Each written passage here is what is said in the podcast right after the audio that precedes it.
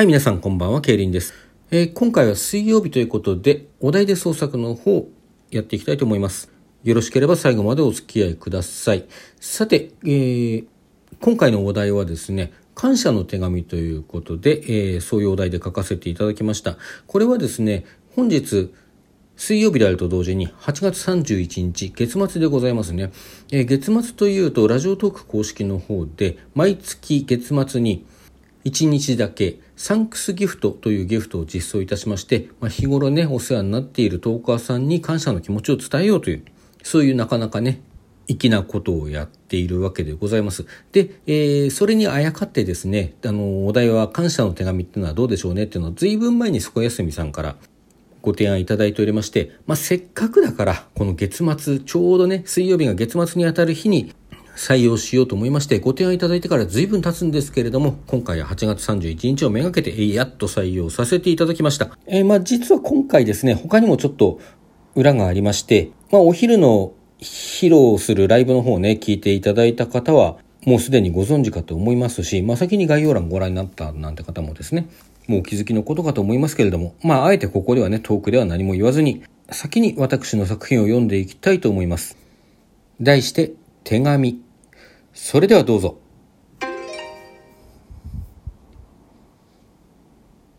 あれからまた5年が経ったね。君はどうしているかな僕はどうにかやっているよ。本当言うと、1年くらいの間は何も手につかなかったんだけどね。だって、君のいない部屋はあまりにがらんとしていて、君のいない僕もあまりにも空っぽだったから。でもね、ある日気がついたんだ。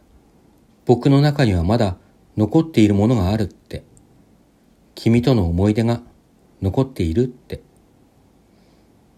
気がついたらパソコンに向かっていた。一年以上何も書けずにいたのが嘘みたいに、僕は言葉を画面の上に吐き出していった。君との出会い、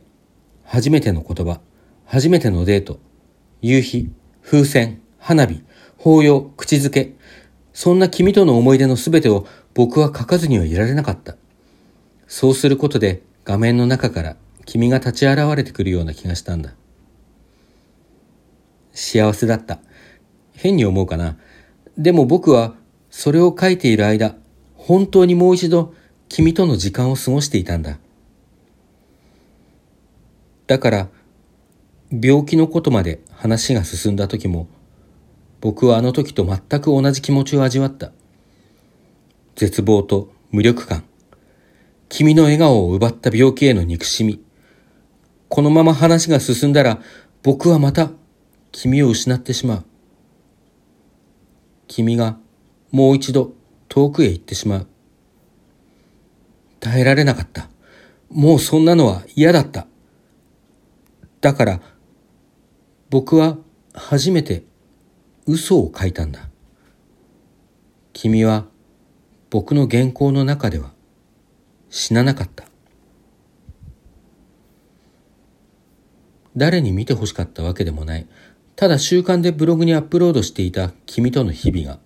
ある編集者の目に留まったのは、その結末を書き終えた僕が罪悪感にも似た思いに苛まれていた時のことだった。そこからはトントン拍子だった。あまりにもプライベートなものだった君との物語を出版することには抵抗があったけれど、ぜひにという編集者を突っぱねるだけの気力が、その頃の僕にはなかった。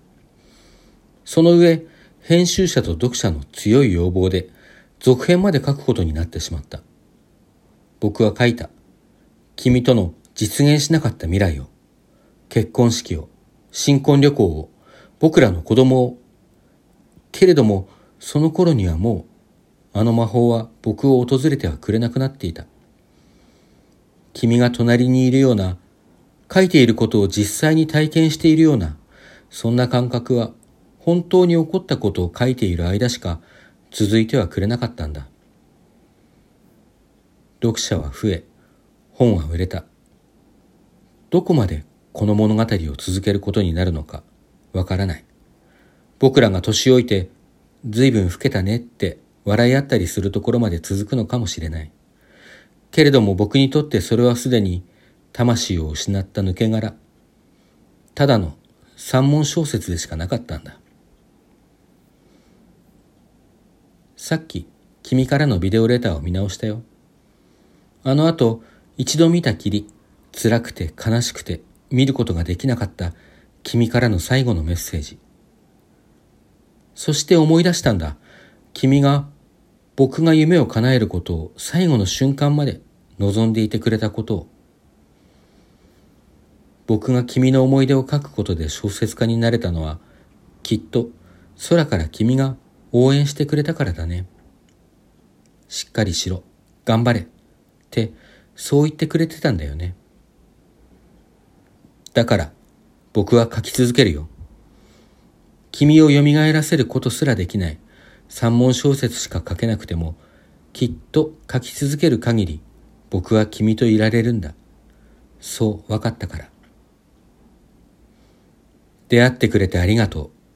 思い出をありがとう。じゃあ、またね。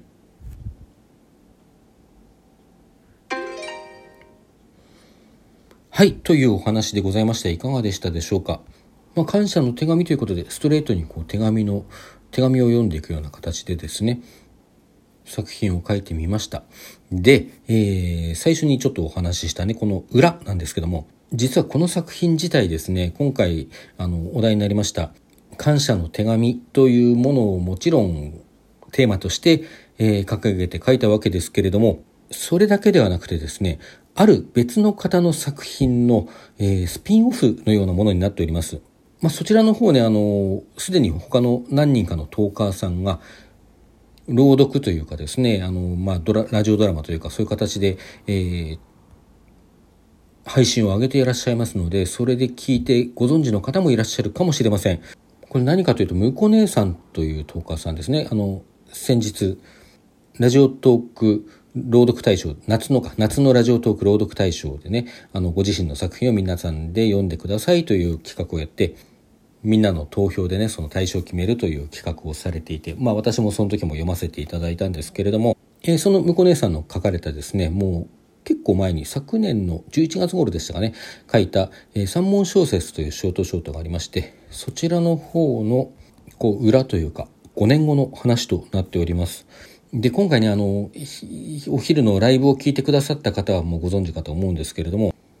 私もそちらのね三文小説の方もライブの中で実際に朗読させていただきましてまあちょっとねそれにはかなわなかったなっていう気がしてますはい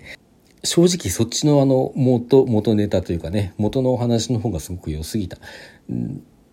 まあ、今回のね、この手紙という作品の中で、あの、君からのビデオレターっていうものが出ていますけども、そのビデオレターの、まあ、セリフ、一連のセリフ、まあ、それがそのままね、そのショートショートになっているという形の作品なんですね。で、こちらですね、あの、ノートの方にテキストも公開しておられまして、そちらをね、あの、お読みいただいた後で、もう一度私の作品を見ていただいた方がちょっとエモみが増すと思いますのでね